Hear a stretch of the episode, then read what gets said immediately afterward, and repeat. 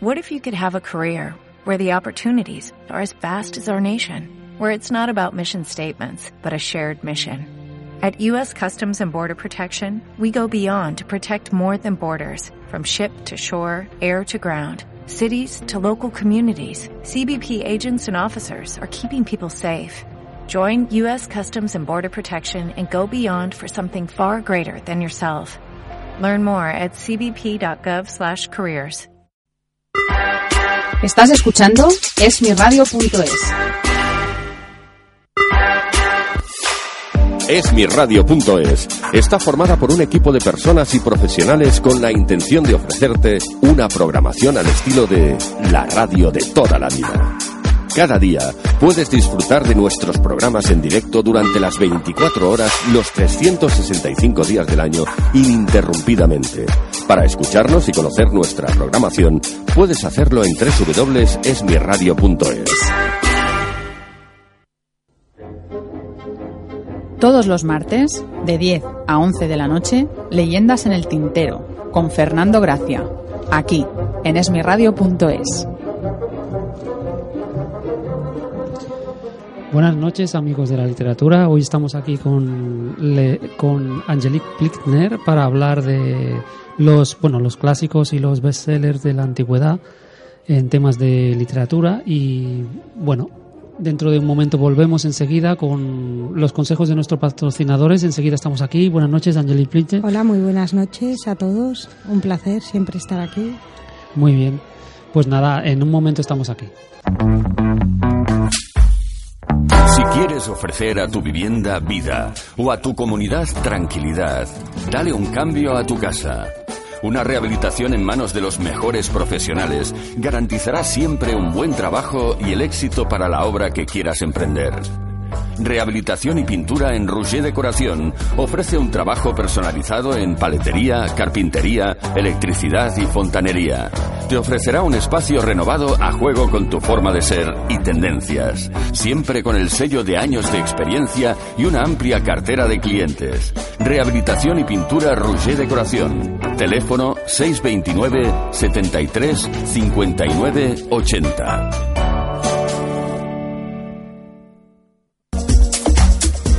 Rosana Alcaraz, maquilladora profesional, te invita a conocer su trabajo. Maquillaje para día, maquillaje para noche y de fiesta, maquillaje para bodas, maquillaje para disfraces. Si vives en Barcelona y quieres que una maquilladora profesional titulada y con mucha experiencia te maquille en tu propio domicilio, puedes llamar al teléfono 697 30 44 67. Puedes llamar al teléfono 697 30 44 67. Rosana Alcaraz.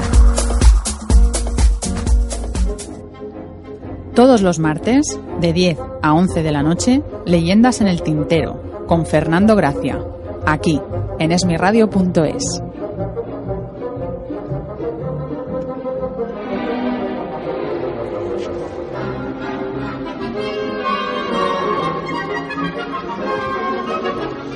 Pues buenas noches de nuevo Angelique, ¿qué tal? Muy bien, mm, como siempre me gusta empezar el programa con una de esas frases que escribí hace tiempo que dice así, la mente de un escritor es un libro en blanco lleno de imaginación. La imaginación que hoy nos va a llevar a casi 4.000 años hacia atrás y vamos a ir descubriendo a lo largo del programa, pues bueno, la, la imaginación, cómo llegó a estar a lo que hoy en día se conocen pues en los libros modernos, en las tablets e incluso bueno el futuro que, que nadie sabe, ¿no? Que todavía no está escrito y a saber cómo se transmitirán las letras. Sí, sí. Pero bueno, hace cuatro mil años, ¿cómo se le ocurrió a alguien poder eh, dejar plasmado, pues eso, su, su imaginación para que pasara, pues bueno, de, de generación en generación? Y eso es lo que vamos a ir hoy intentando poquito a poco desgranando. ¿Y la frase cómo era? Porque que tiene mucha relación con leyendas en el tintero, ¿no? O sea, es Eh. como muy simbólica también, ¿no? Bueno, es una frase que yo realmente creo, ¿no? Que es como dice así. escribiste ¿no? tú? Sí, sí, es mi frase. La mente de un escritor es un libro en blanco lleno de imaginación. Y es realmente así. O sea, cuando uno empieza a escribir, bueno, yo creo que lo que lo que tiene que tener, pues bueno, es, es mucha imaginación, ¿no? O sea, es, es, es, es eh, bueno, historias, eh, fábulas, aventuras, eh, bueno, como, como lo que te pasa, ¿no? Por la cabeza y, y plasmarlo, ¿no? Y es lo que hablábamos, ¿no? Que como, como empezó pues eso, ¿no? La, la narración escrita, ¿no? Es Sabes que... hicimos un programa la semana pasada sobre los bestsellers antiguos y entonces empezamos con la historia de la literatura y en el, bueno, en la en la, en la, en la, en la- en el- en la remotidad, bueno, en lo remoto de- del tiempo, ¿no? O sea, lo más remoto, lo más antiguo, ¿no? Uh, antiguo, la primera antiguo. forma de literatura, ¿no? Ahí, ahí Pero claro, antes de la literatura, de que tuviéramos constancia, existía la, la escritura, ¿no? Por primera vez se llegó a plasmar, ¿no? Para no olvidarse, porque todas estas mitos, leyendas, antes eran transmitidos oralmente durante a lo mejor miles de años, pero no de boca a boca, o sea, todo Sí. era de boca a boca, De- explicando cosas así de uno a tribu- otro. Sí, las tribus primero, ¿no? Los clanes y las tribus, y después las sociedades urbanas, ¿no? Lo transmitían. Bueno, ya en, en, A los la- antiguos, antiguos, eh, lo que podemos encontrar, ¿no? En, eh, en, en las pinturas rupestres, ¿no? Que ya era Sí, una bueno. forma de transmitir. Pero ¿cómo se pasó de transmitir, pues bueno, las, los dibujos a realmente eh, la- la- las letras, ¿no? La, la narración, ¿no? Y el conocimiento.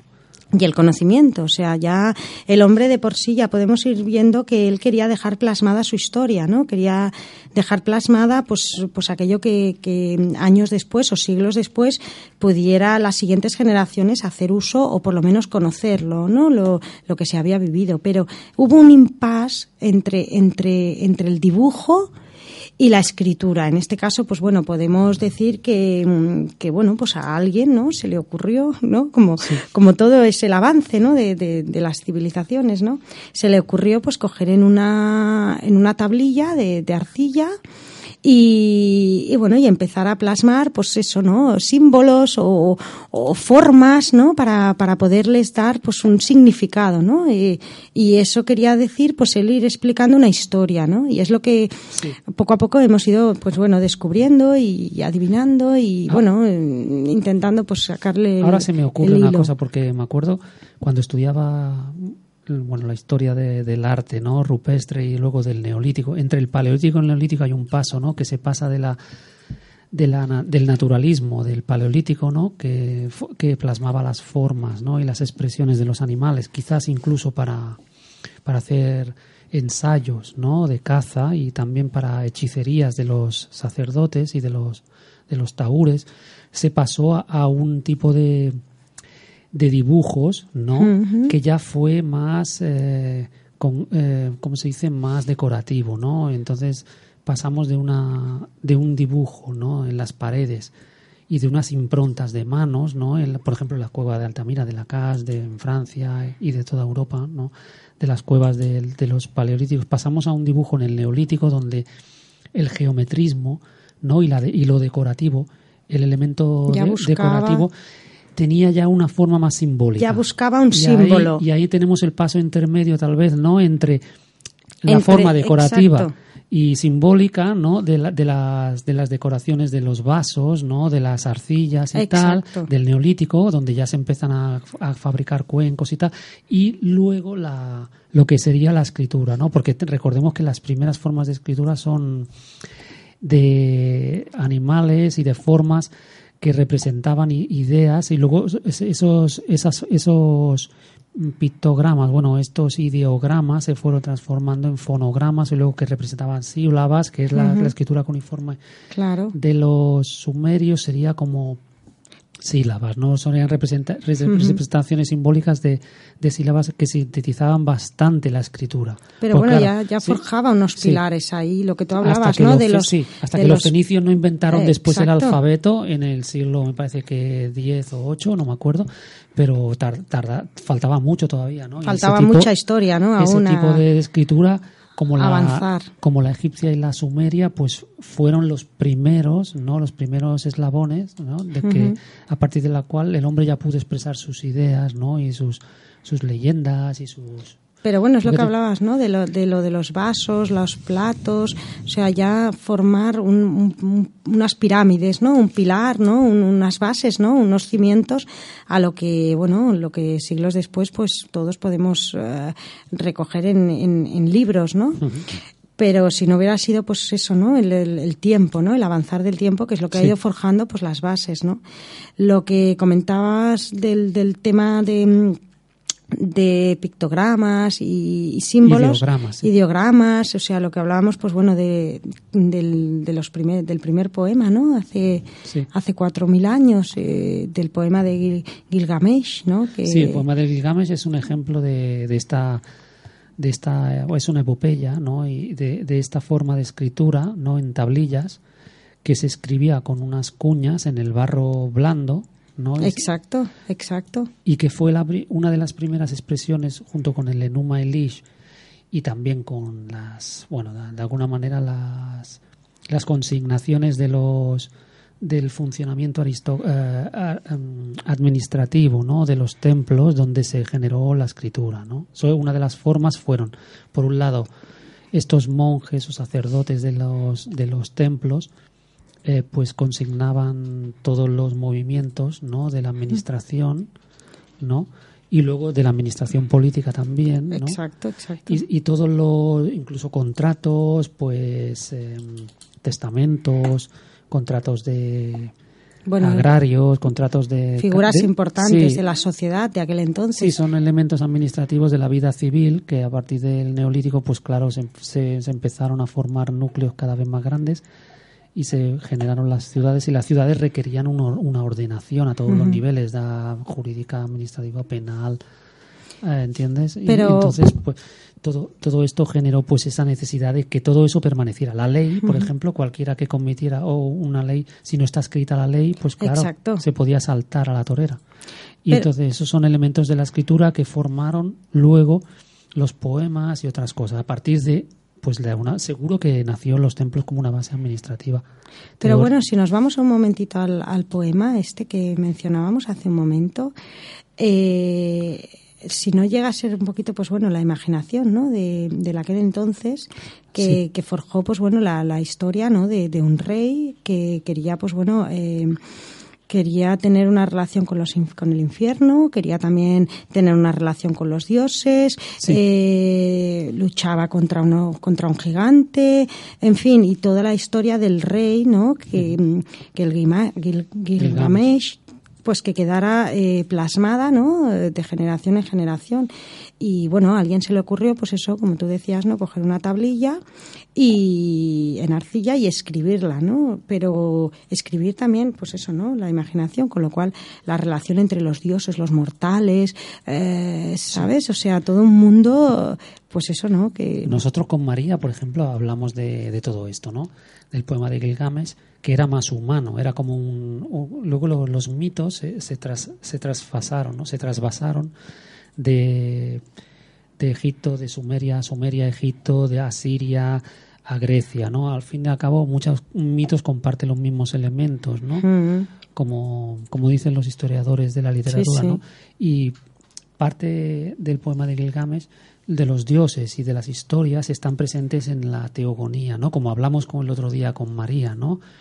Son elementos de religiosos que de una simplemente de, de una liturgia y de unas formas ancestrales de, de la literatura religiosa que simplemente en las tablillas consignaban pues esas cosmogonías que luego en los templos pasaban al pueblo, se transmitían verbalmente al pueblo para que creyera en esos dioses y tal.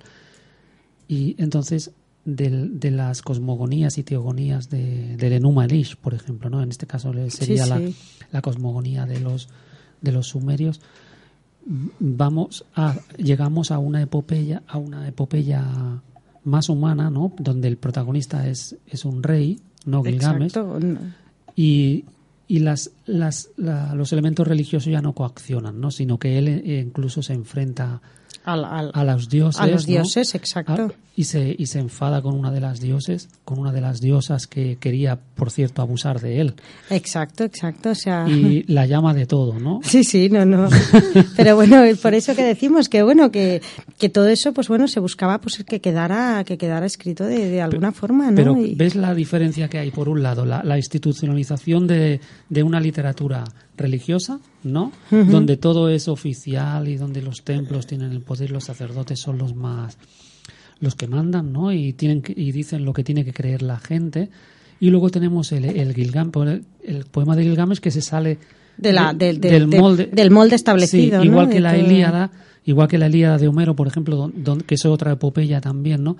Y donde la religión, pues prácticamente solo es una cosa colindante, ¿no? Porque los, los personajes y, y las vidas de, y las acciones de los protagonistas, como Eneas, eh, Aquiles, Ulises y Patroclo, todo esto, Agamenón y Menelao, pues son protagonistas y son más bien rasgos humanos y caracteres perfectamente definidos que no tienen ya nada que ver con la religión y donde la religión ya no condiciona nada, ¿no? Y es el propio poeta, ¿no? En este caso, el, el que ha hecho las tablillas del Gilgamesh o de la Ilíada, donde, pues, es- con toda la libertad del mundo, ¿no? Ha, ha encontrado la, la forma de expresar, ¿no? Su, Sí, bueno, de, de, de, de- de que quedara, pues eso, ¿no? Plasmado, ¿no? Lo- Sí, sí. Y, y en forma, pues bueno, de, símbolos o de, o, en fin, de, simbolismos, ¿no? Para que se pudiera, pues bueno, el, el pasar a la historia, ¿no? Sí, por eso ha llegado hasta nosotros. en- Exacto. En, miles y miles de tablillas, ¿eh? O en sea, miles y miles de tablillas. que este, el poema este en concreto eh, se, conserva, se conserva luego en la versión mesopotámica y en la versión Se han ido haciendo a- versiones, exacto. asiria, ¿no? Porque es como si fuera un bestseller lo que decíamos, ¿no? O sea, el bestseller de sí, la historia de hace ido- 4.000 años, pero Sí, parece claro. increíble, pero existía, o que a sea, lo, era un mejor, a lo mejor durante dos mil años, primero en forma de leyenda que se transmitía oralmente y después en forma de De- tablilla, de tablilla. pero se fueron traspasando de un pueblo a otro y aunque los cambios políticos y los imperios se, se comían unos a otros y se devoraban y se, se destruían, en cambio el mito y la leyenda de Gilgamesh y Enkidu, que eran dos amigos que se querían, no, no como, como si pensamos mal, ¿no? O sea, en el sentido No, que- no, en que eran de- de amigos amistad, de que se amistad. habían que se habían conocido a hostias, ¿no? O sea, Bueno, porque, se, porque, bueno, porque primero empezaron que se Sí. pelearon, bueno, todo esto queda escrito en las Sí. tablillas, además, eh, todo empieza porque, bueno, el rey, eh, Sí. te- en aquel entonces, bueno, incluso luego heredaron en la Edad Media, había la costumbre de que cuando te casabas, pues el rey tenía que, digamos, como aquel entre comillas, estrenar la mujer antes que el marido. Ah, sí. Entonces, en este caso, pues bueno, eh, hubo, una, hubo una pelea porque, claro, el amigo dijo que ni hablar del peluquín, que a ver, que Sí. cómo que, que- que- de, que, de que íbamos esto. Y entonces así estos dos amigos se, se conocieron en esta, precisamente en esta pelea, que cuando el rey, eh, haciendo Claro, valer claro. sus derechos de pernada, Sí, sí. le correspondía, pues bueno, eh, la primera noche mm, estar con la mujer de en este caso no era su amigo, sino que simplemente pues era un extraño, ¿no? Pero claro, cuando llegó allí, en vez de encontrarse a la mujer, se encontró al marido. Y entonces hubo una soberana pelea, bueno, y entonces a partir de aquí, claro, no estaban muy de acuerdo en, en- en que el rey prevaleciera por sus derechos de, de De- pernada. de y entonces sí. mm, fue aquí cuando, cuando bueno, se, se fueron al bosque, se pelearon, bueno, hubo una, una batalla y a partir de aquí empezaron una amistad y fue cuando ellos dos, pues bueno, decidieron eh, surcar pues la, la- la tierra, descender a los infiernos, eh, en fin, tener relación con los dioses, pero ah, la amistad empezó como tú bien decías, ¿no? Con una, con una soberana, Sí, sí. eh, bueno, que pelea, ¿no? Que, que, que, que acabó, pues bueno, al final en, en estos dos amigos que que bueno, cogieron una muy buena una muy buena amistad. Un cabreo ¿no? impresionante, Un cabreo sí. impresionante, porque claro, a ver, vamos a ver, aunque tengamos cuatro mil años hacia atrás, a ver, mm, hay cosas que como que no, ¿no? Entonces, bueno, estos derechos de pernada no Han dejamos durado- que han, han durado, o sea, han incluso durado mucho, hasta casi hace poco, o sea, hasta hace, no a ver, mucho, no, ¿eh? O sea, no, nos en la Inquisición, o sea, hace 500 Exacto. años, prácticamente. Nos sorprendemos y el señor feudal pues también hacía valer sus derechos, ¿no? Y incluso, bueno, hoy en día creo que a día de hoy esperemos que, que esto haya desaparecido y que no haya ningún, ninguna tribu ni ninguna. Pero bueno, el mundo sorprende y a, veces. la, historia va para atrás. La historia a veces va para atrás, ¿no? pero Que, que dices, una amistad que salió, pues una cosa como muy curiosa, ¿no? Y, y, todo esto, pues bueno, queda escrito pues en, en las tablillas, ¿no? Y la historia de, de, de, los derechos del, del valor, bueno, del valor de uno y el valor del otro, ¿no? Pero es curioso que cuando, lo, cuando se pelean, ¿no? Hay como una honorabilidad, ¿no? Entre, entre, entre los dos, ¿no? Porque, claro, La, la, pelea puede ser sucia o limpia, ¿no? En este caso em, empieza sucia, pero ellos dos son nobles, ¿no? De alguna manera, ¿no? Porque luego prevalece la, amistad, ¿no? sí, cuando, cuando de hecho después muere Enkidu, hmm. Gilgamesh pues hace como una peregrinación hmm. hacia el mundo más allá de las montañas de lo mm, altísimas, ¿no? Hmm. para conseguir, ¿no? La planta de la inmortalidad. Entonces visita, pues, un, uno de sus familiares que, ha tenido contacto con uno de los dioses, en Lil, ¿no? Y intenta conseguir esta planta de la inmortalidad, porque claro, su amigo no, no, que, no deja muerto. y él, eh, el sentimiento. a, partir del momento en que su amigo muere, pues él coge y tiene miedo, ¿no? A, a morir, ¿no? Y al mismo tiempo busca la inmortalidad. Busca la inmortalidad. Y va a través de, bueno, de, luego una, eh, quiere conseguir la, la planta de la inmortalidad, ¿no? La planta de la eterna juventud. Que luego ese es un mito que no sé si nació en Sumeria, pero se ha conservado, de la, planta de la eterna juventud se ha conservado. Bueno, y aún hay... Eh, en, toda, en todas las civilizaciones posteriores. La búsqueda de, la eterna juventud, eso está clarísimo, que en, el poema de Gilgamesh hay, por ejemplo, un montón de mitos que, que luego se recogen en la Biblia, ¿no? Esto también lo hablamos con María, ¿no? Y, por ejemplo, el arca de Noé, el, diluvio universal, ¿no? O sea, hay como una conexión, sí, hay como, son elementos que después en, en, la Biblia salen en la Biblia y luego en la civilización cristiana, ¿no? Y en otra, en la civilización griega tenemos también mitos que salen en, eh, en, el, en la cultura sumeria como el de el de Istar y Tamuz, ¿no?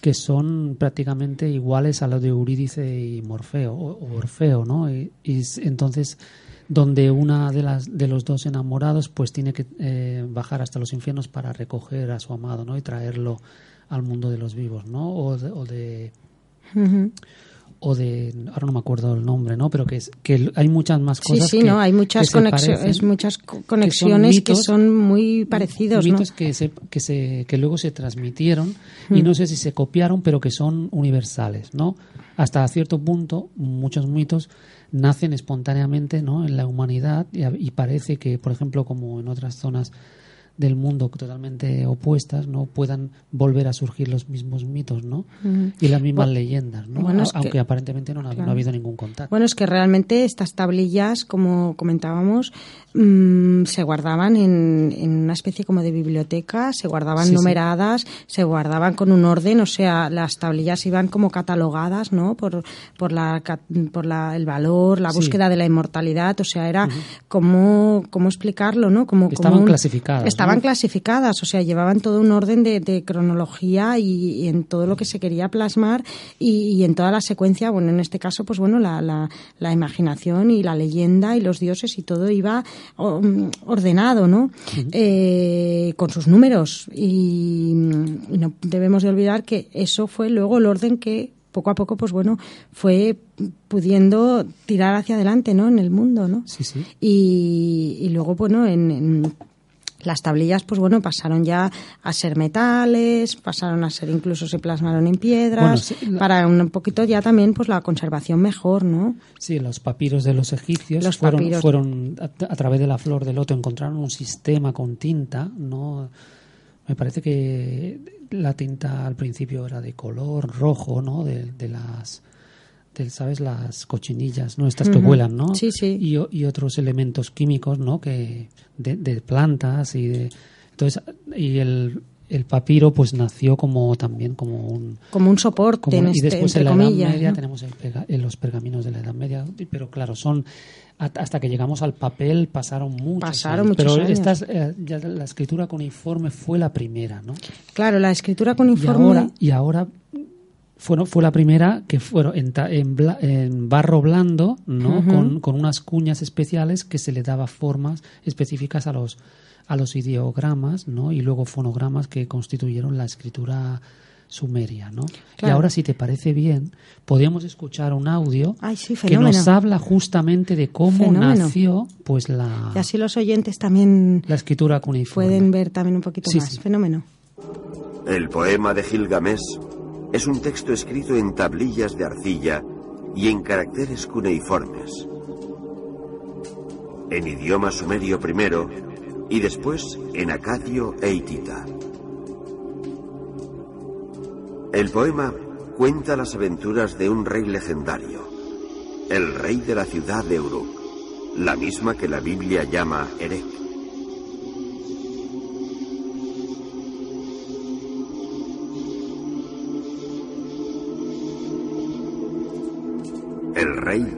Es un joven tirano y dominado por un insaciable deseo sexual.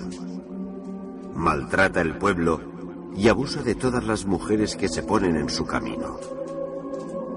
El rey de Uruk no deja la doncella a su madre, la hija del guerrero, la esposa del noble. Día y noche es desenfrenada su arrogancia.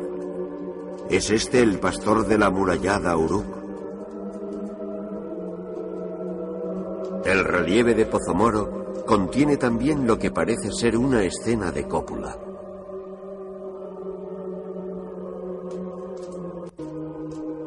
Los sacerdotes se quejan al cielo. Oh Aruru, que creaste a Gilgamesh, crea ahora su réplica y que tenga un contrincante de furioso corazón. Deja que luchen y que haya paz en Uruk. Los dioses atienden la súplica y dan forma a una especie de monstruo para humillar al rey. La criatura, que vive en las colinas como un animal, se llama Enkidu. Hirsuto de pelo es todo su cuerpo. Posee cabello de cabeza como una mujer. Los rizos de su pelo brotan como Nisaba. No conoce gentes ni tierra. Con las gacelas pasta en las hierbas. Con las bestias salvajes se apretuja en las aguadas. Con las criaturas pululantes su corazón se deleita en el agua. Un día un cazador sorprendió a Enkidu y corrió a informar al sacerdote. Padre mío, un hombre ha llegado de los montes.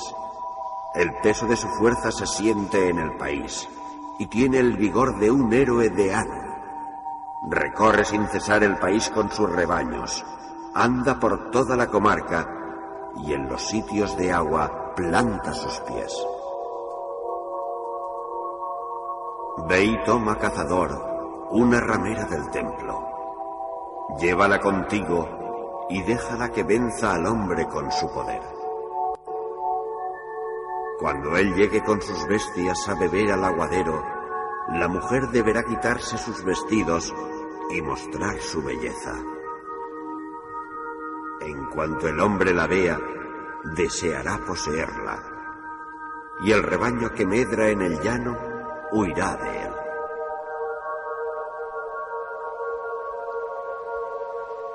Para volver a Enkidu una persona civilizada, para que se dé cuenta de que es humano, no se recurre a darle un maestro, sino que se encarga el trabajo a una prostituta.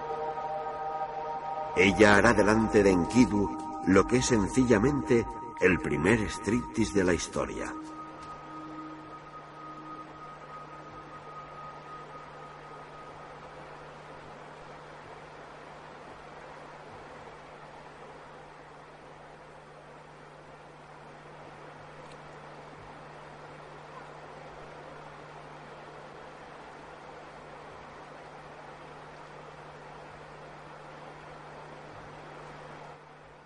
Todos los martes, de 10 a 11 de la noche, Leyendas en el Tintero, con Fernando Gracia, aquí, en esmiradio.es.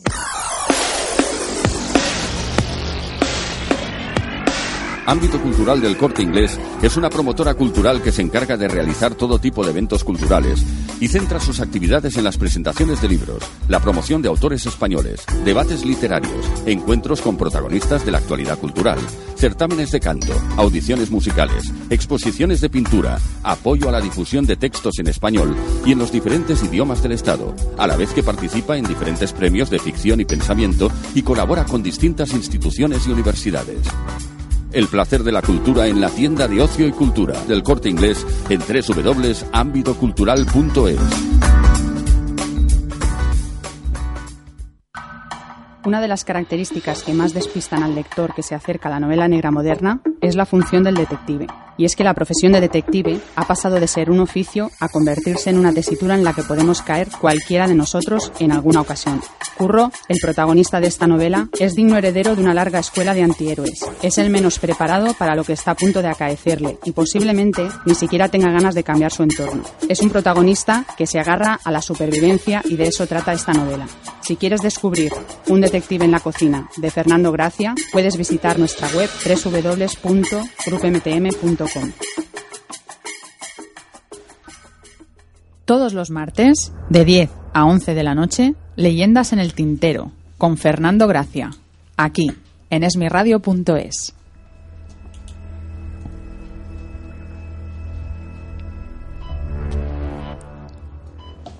¿Quieres que leamos? Bueno, querías decir algo, ¿no? Acerca del. ¿Quién eran los protagonistas?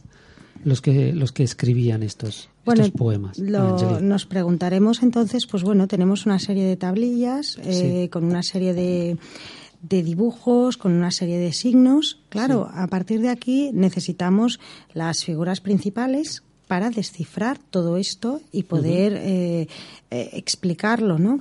En este caso tenemos unas, mm, unas mm, unas personas, digamos, eh, que interpretaban la ley, como tú comentabas hace un momento, Fernando, lo que se le llamará en un futuro los escribas que son los escribas, son los que interpretan toda esta serie de, símbolos y son conocedores incluso no solo de las leyes, sino conocedores del cálculo, conocedores de, de toda una serie de, en fin, de, conceptos para poder luego traspasar todo esto. Y aquí encontramos, pues bueno, escribas en el Antiguo Egipto, eh, escribas también en el Próximo Oriente, eh, profesionales, pues bueno, preparados para poder eh, interpretar toda esta serie de, símbolos o, de pictogramas, como le queramos decir, ¿no? también incluso se podría decir que hubo un momento que los sacerdotes también eran escribas, ¿no? Y incluso pues bueno en, hubo un como un como una, un, contraste de opiniones porque claro eh, los judíos a los a los sacerdotes pues bueno los, los llamaban el rabbi no los llamaban el grande no los maestros. En este caso claro eh, si encontramos eh, la figura de Cristo también eh, se le llamaba maestro a Cristo. Ahí hubo, pues bueno, una trifulca porque, claro, realmente en, en, en Juan 1.38 hubo un momento que eh, maestro, Cristo solo era maestro de sus discípulos porque no se estaba de acuerdo en utilizar, eh, que los escribas utilizaran ¿no? este calificativo sobre la figura de Cristo, ¿no? Eh, pero bueno, lo que decimos, ¿no? Los escribas eh, a lo largo de la historia han hecho un papel importantísimo, ¿no? Desde luego de, bueno de, la civilización egipcia hasta bueno hasta los copistas cristianos y en fin y las tablillas o, la escritura que ha ido pasando pues de generación en generación. Una, una, larga historia que bueno que, es la base de, de hoy, ¿no? De lo que tenemos. Si quieres que leamos un trocito de un trocito del poema de Gilgamesh. Sí. Sí, bueno, se trata de que él está en búsqueda, ¿no? De, de, ya corre, ha muerto su amigo y va en busca de la inmortalidad, ¿no? Porque ha sentido miedo, ¿no? A la muerte, ¿no? Dice así. Han guardado la inmortalidad entre sus manos. Los dioses. Los dioses. En cuanto a ti, oh Gilgamesh, llénate el vientre de noche y de día, entrégate al jolgorio. Que cada noche sea un festín para ti. sacíate de noche y de día, luce vestidos bordados, lávate la cara y báñate. Alégrate viendo a tu hijo colgarse de ti, regocíjate de que tu esposa se estreche contra ti. Eh, ¿Continúo? Sí. No sé si hay más. no, no, no, es, ah, pues como podáis ver, ¿no? La interpretación, ¿no? Esto es lo que le dice, pues, la, tabernera, que es como la consultora, ¿no? Que él, cuando, cuando emprende, emprende el viaje hacia la búsqueda de la planta de la eterna juventud, como la interpretación, pues ¿no? Que ella le dice, bueno, regocíjate de todo, no, Pienses en... No pienses en nada, ¿no? Y, bueno... Pero ya vemos que aquí, ¿no? Hay como, la, como, la, como en un mito de de un titán de, de, los griegos, ¿no? Que ahora no me acuerdo, no me sale el nombre, ¿no? Pero el mito del, del fuego, ¿sabes? Que ha conservado el fuego, ¿no? Eh, pues es muy parecido, ¿no? O sea, los dioses tienen la inmortalidad y en cambio los humanos tienen que morir, ¿no? Y ahí está la lucha esa, el enfrentamiento, ¿no? del humano, ¿no? De alguna manera ya vemos ahí hay un cisma, ¿no? Entre lo el pensamiento racional y el pensamiento religioso, ¿no? Y la fe, entre la razón y la fe, ¿no? En este poema, a pesar de que sea supuestamente religioso, pero ya el, mismo protagonista Gilgamesh, pues hace frente a los dioses, ¿no? Y muchas contradicciones que, encuentra, ¿no? Las creencias religiosas, pues se ponen entre, en entredicho la relación esa siempre estrecha, ¿no? Entre los dioses y el hombre, el hombre y los dioses, ¿no? Como, como lo que hablábamos hace un momento, ¿no? De, Del antiguo egipcio, ¿no? O sea, de la, del culto a los, de los dioses y, los faraones, ¿no? Dioses venidos, ¿no? Y para para relacionarse con el hombre, ¿no? O sea, siempre es como, como una búsqueda, ¿no? O como una conexión, ¿no? De dejar de ser hombre o llegar a ser inmortal claro, y tener el poder de los dioses, ¿no?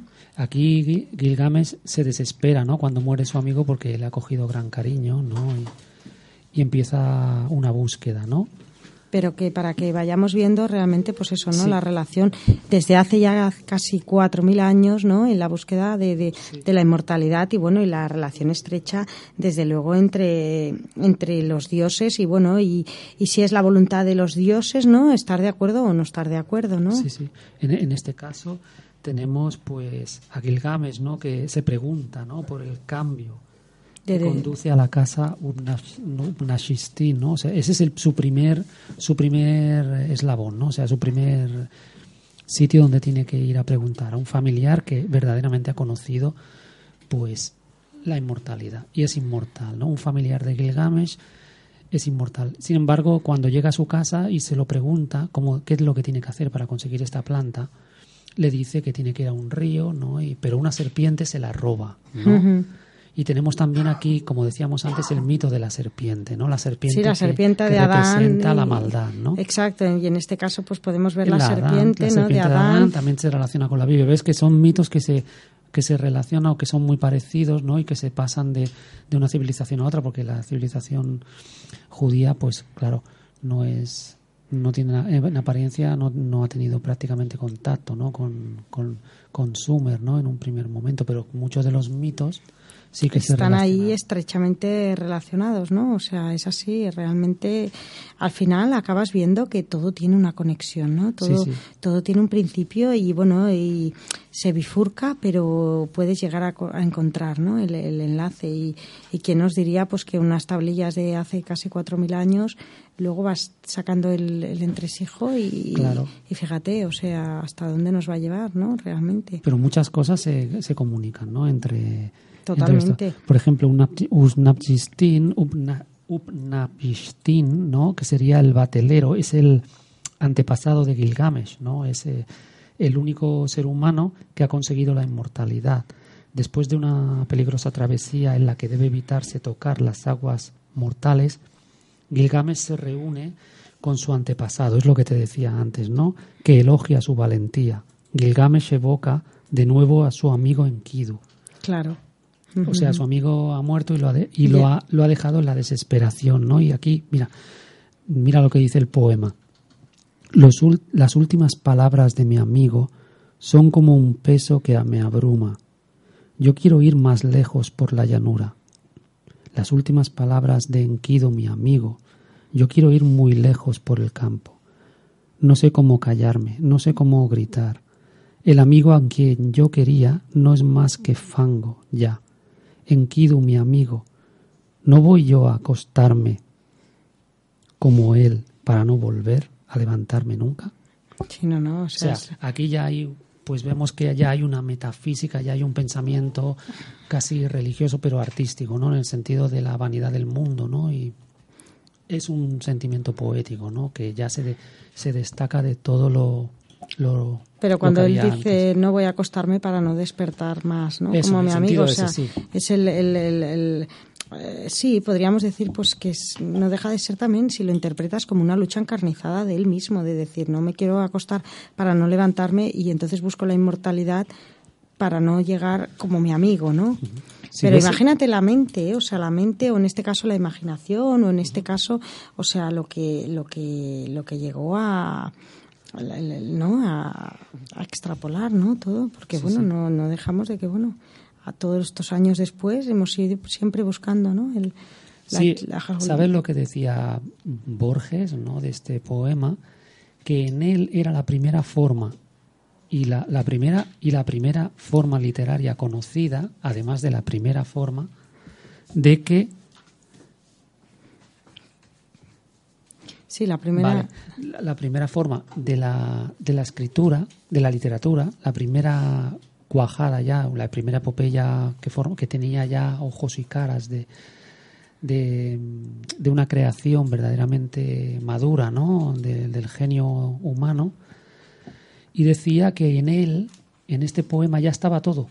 Sí, sí. No, o sea, no. hacía, ya estaba todo. No le hacía falta. Sí, caracterización de personajes, pensamiento del más allá.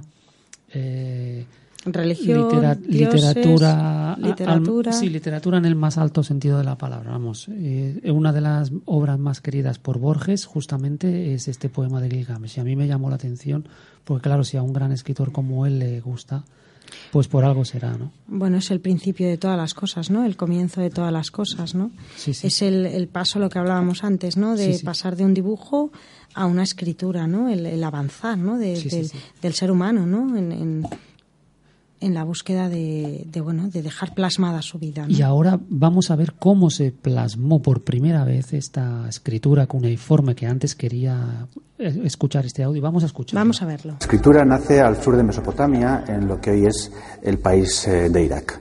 Fue invención o fue creación de los sumerios y los documentos escritos más antiguos eh, de los que hoy tenemos constancia aparecieron en la antigua ciudad de Uruk. Eh, ¿Por qué eh, aparece allí la escritura y por qué además fue un fenómeno que perduró a lo largo de los siglos y que además se extendió con mucha rapidez por todo el Próximo Oriente? Quizás las mm, dos preguntas a las que tengamos que responder en primer lugar sean eh, dónde aparece y qué es lo que dicen esos primeros textos. La escritura, eh, los primeros documentos escritos aparecen en ciudades, por tanto la escritura está ligada al fenómeno urbano y aparecen además en grandes edificios que posiblemente sean palacios o templos. Por tanto, además eh, suponemos que esos primeros documentos se empleaban para organizar la administración de esos lugares.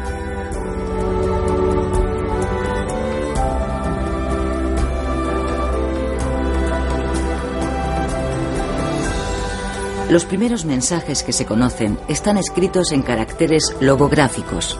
¿Qué significa esto? Que empleaban dibujos para representar cosas concretas.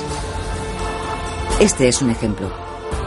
Cada círculo significa 10 y el semicírculo la unidad.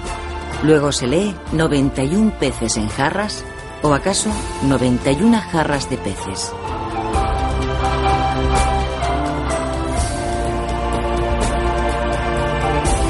Para evitar estas imprecisiones se estableció un sistema de escritura que exigía un aprendizaje en escuelas.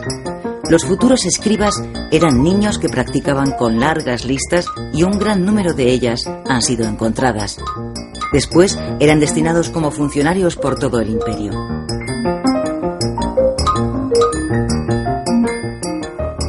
Los signos acabaron con el tiempo tomando una forma angular, de cuña, de ahí el nombre con el que fue designada cuneiforme.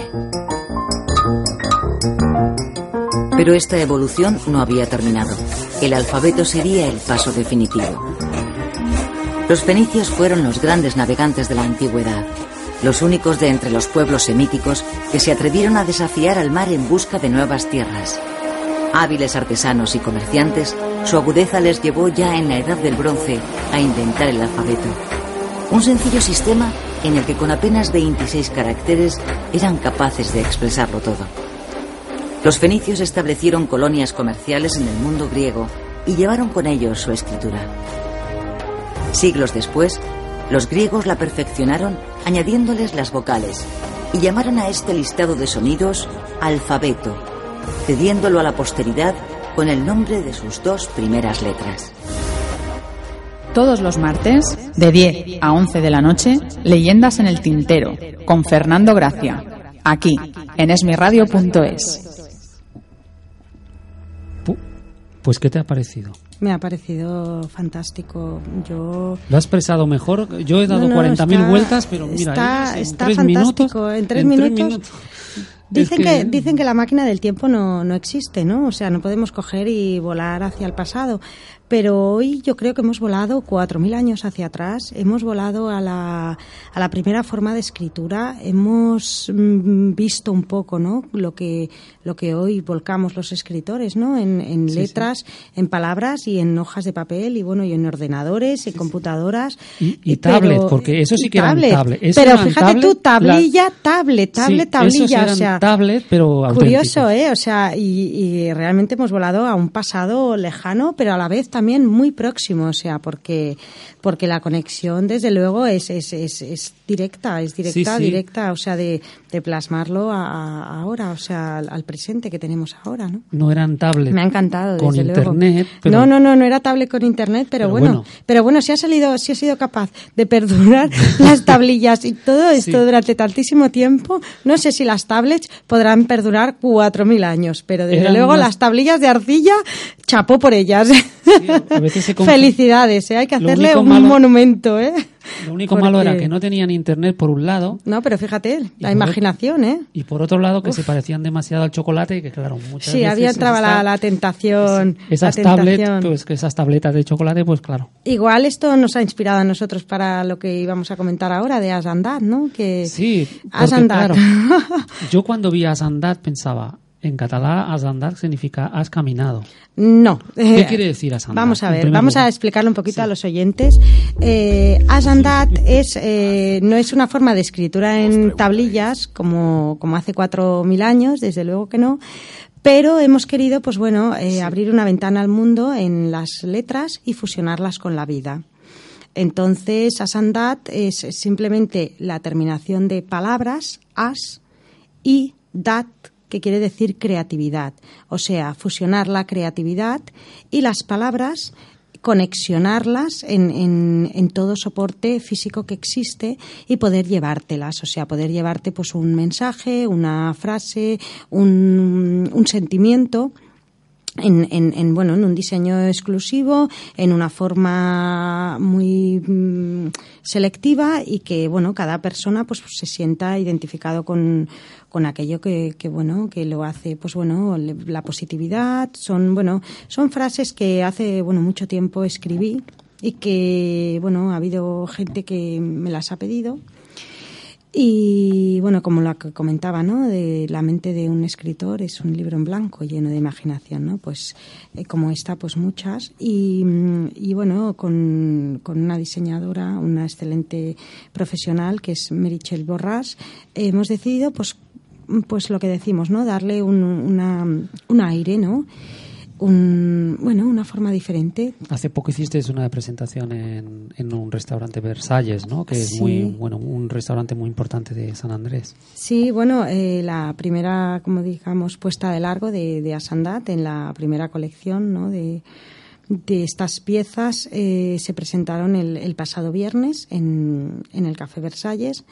Fue una, fue una mm, presentación, la verdad, muy emotiva porque, bueno, hicimos un, un recital acompañado de una guitarra flamenca. Desde aquí un, un mensaje enorme y grande eh, a todas estas personas que junto a nosotros, pues bueno, nos, nos han apoyado en este nuevo proyecto, como, como bueno, en este caso, guitarrista Alejandro Rubio, eh, María Soleil, la fotógrafa que ha hecho, bueno, un excelente de trabajo eh, enorme.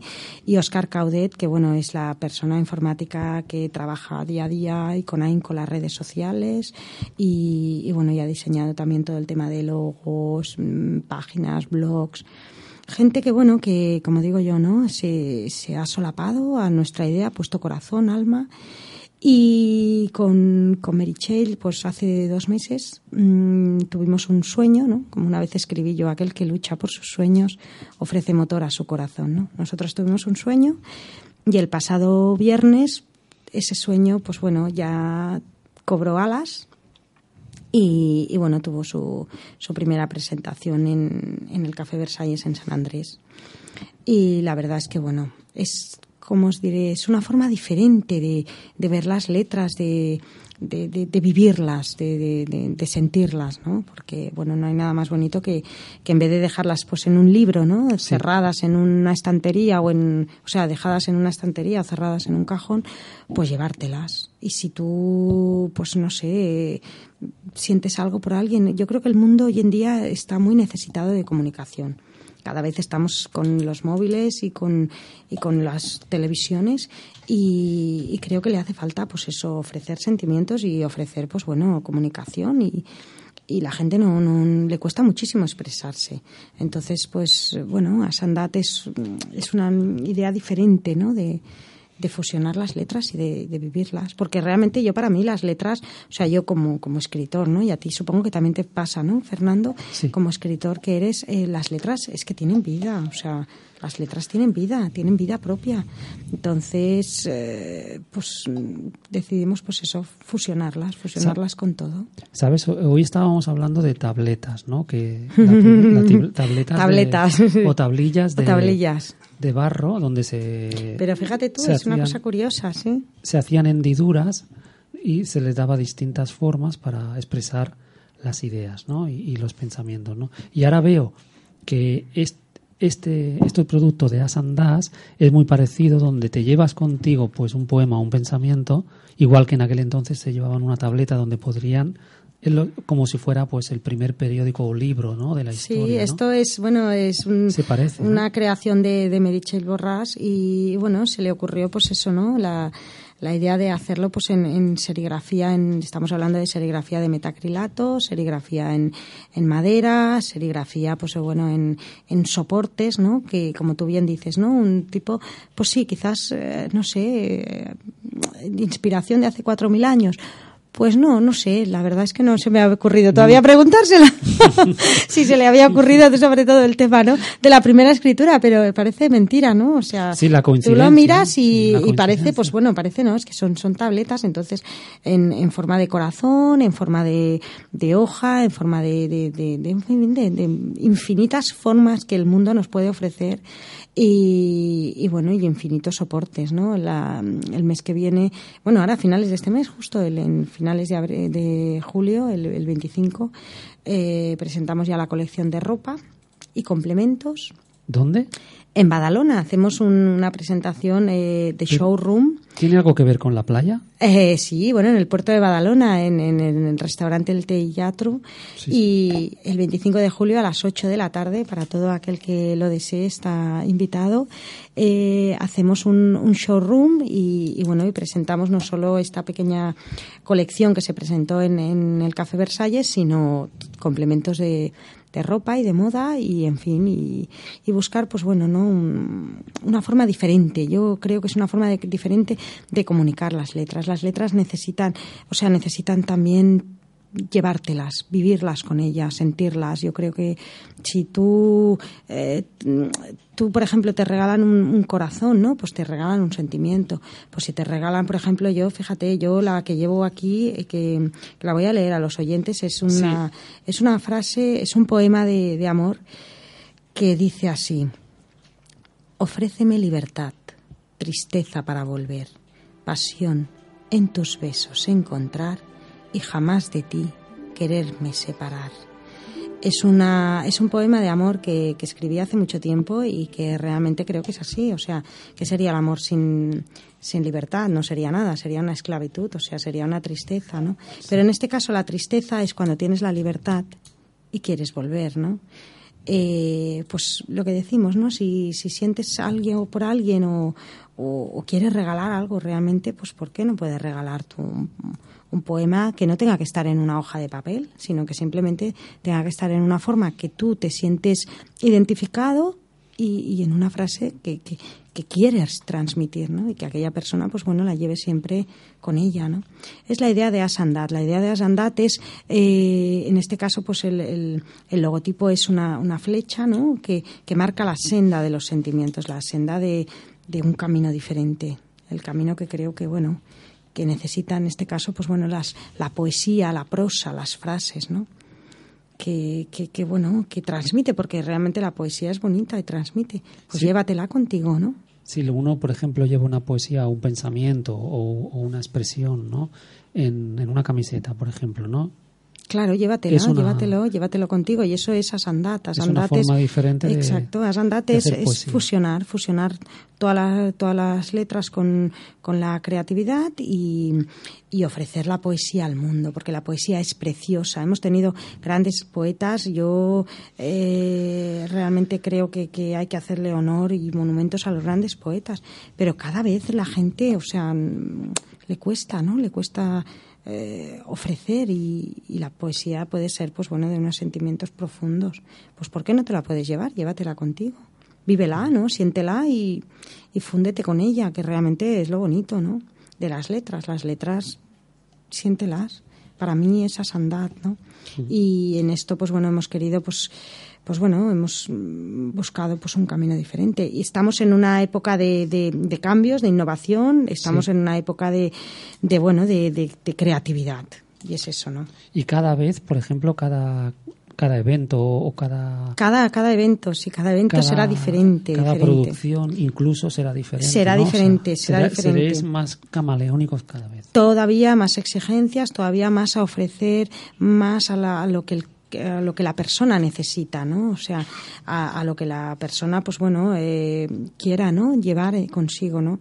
Eh, y sí, sí, cada, cada, cada evento queremos hacerlo de una forma diferente. Queremos romper moldes, romper barreras, romper, pues bueno, lo que hablábamos, ¿no? Los, los cimientos y, y, en este caso es curioso, ¿no? Porque los moldes vuelven a ser el origen, ¿no? De las tablillas que hablábamos hace, hace un ratito, ¿no? Curioso, ¿eh? Es una cosa... Sí, porque las, las tablillas se llevaban también, ¿no? Contigo, claro, te las llevabas de un lado a otro y, también se enseñaban, ¿no? Y esto generaba pues una, una expresión directa, ¿no? Un, pensamiento... Exacto, un pensamiento directo, pues porque no puede ser a Sandat lo mismo. No lo tienes que ir a buscar, ¿no? lo, estás leyendo en la camiseta de esa persona que ves por la calle, ¿no? Exacto, o sea, o lo estás leyendo o, lo quieres regalar o, o, lo quieres, pues eso, ofrecer, ¿no?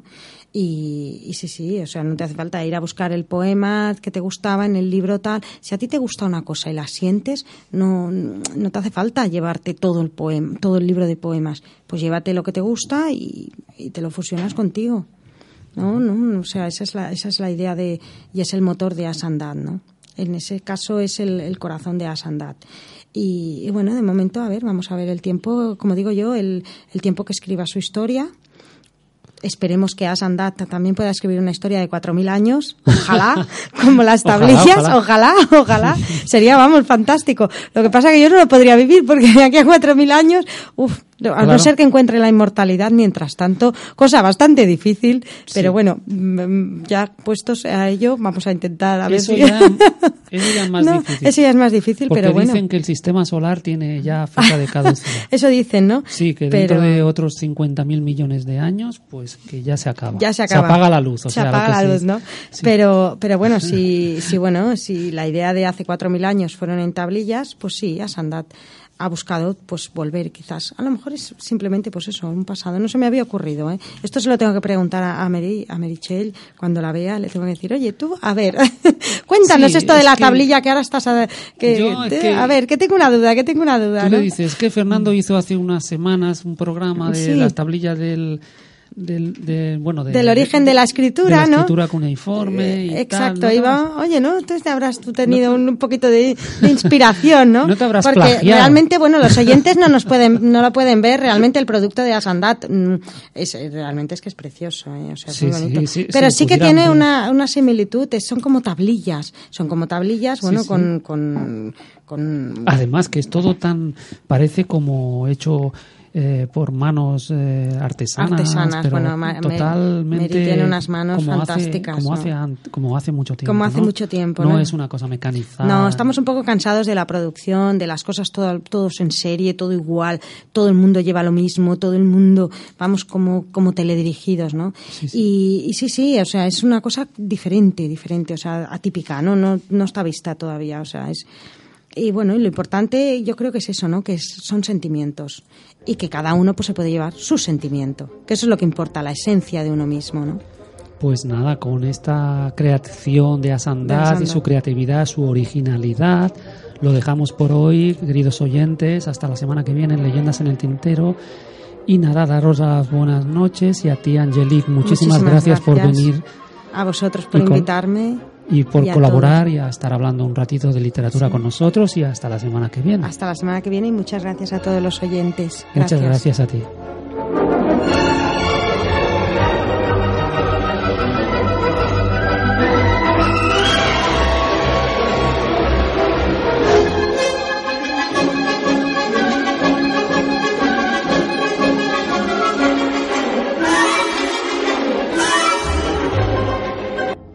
Todos los martes, de 10 a 11 de la noche, Leyendas en el Tintero, con Fernando Gracia, aquí, en esmiradio.es.